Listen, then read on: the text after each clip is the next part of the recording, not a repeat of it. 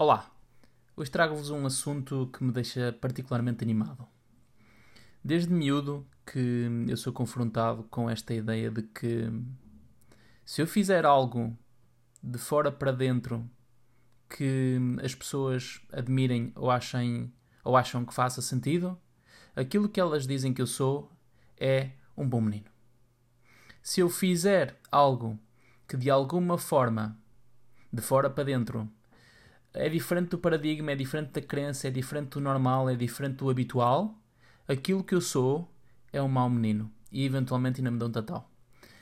Então, tirando aqui uma espécie de tentativa sexual relativamente a este podcast do bom menino e do mau menino, aquilo que eu gostava de trazer é esta ideia que nos colocam quase como se fosse uma espécie de um driver de um sistema operativo para nós de alguma forma sermos durante toda a vida bons meninos independentemente se é de fora para dentro, se é de dentro para fora, se aquilo que o animo um, é, é algo que realmente é uma sensação uh, de dentro para fora, ou se é algo que, eu, que me motiva a ter uma determinada direção, ou até, que faz, ou até que faz parte dos meus princípios.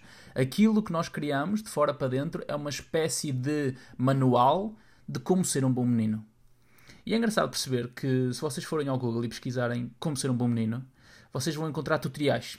Imaginem, vocês vão encontrar tutoriais que vos ajudam a ter um conjunto de passos e de dicas para serem um bom menino. Eu vou ser, ler só algumas porque eu acho isto fascinante. O primeiro é uh, ouvir os nossos pais. Ok? E dentro do primeiro também está aquela ideia de como é que nós podemos ser um bom menino em casa. o segundo uh, não interessa. Aliás, o segundo interessa, o segundo é giro. O segundo, logo a seguir aos pais, é como é que nós podemos ser um bom menino na escola. E o segundo ponto derivado deste, deste subproduto é como, um, não é como, é ouvir os nossos professores. Depois existem outros passos. Uh, o, que, o que mais me anima aqui é o passo número 5, que é uh, segue as regras. E é engraçado perceber que se de alguma forma um, nós temos todo um conjunto, todo um tutorial de como ser um bom menino e que de alguma forma nos formata quase como se fosse a criação de um sistema operativo e de uma crença muito bem definida relativamente àquilo que nós devemos fazer para sermos bons meninos, cria aqui um, uma força contrária àquilo que supostamente poderia ser o sermos um mau menino. O que é que é isto de sermos um mau menino? Sermos um mau menino significa não animarmos aquilo que de dentro para fora faz sentido para nós? Porque neste contexto, somos o mau menino de fora para dentro ou dentro para fora. Isto é, eu explico-me. Por alguma razão, uh, ao olhar de fora, eu posso achar que um determinado comportamento poderá ser visto como sendo um comportamento de bom menino. O que acontece é que eventualmente eu posso estar em conflito interno.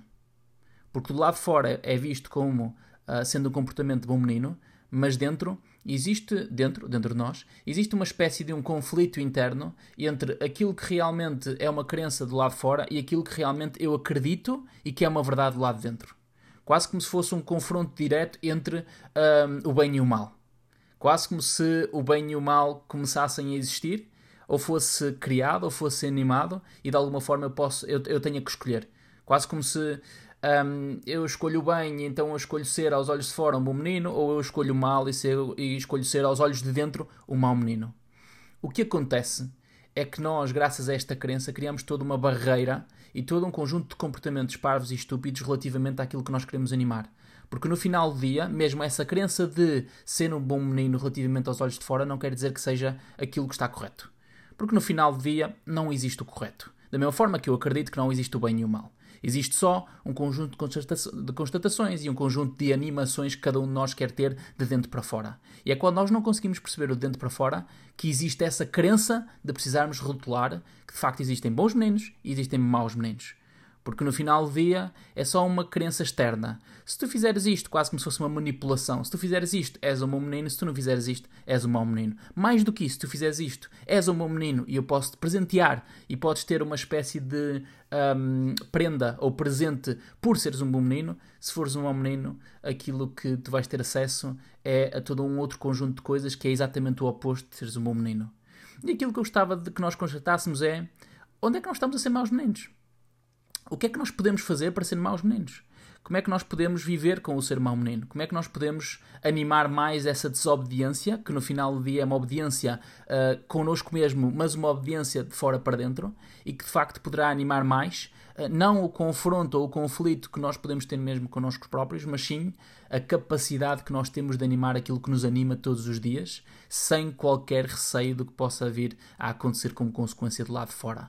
Porque a partir daí, acho que deixamos de ser o mau menino ou o bom menino e passamos só a ser o menino animado. E eu acho que prefiro esta, este caminho.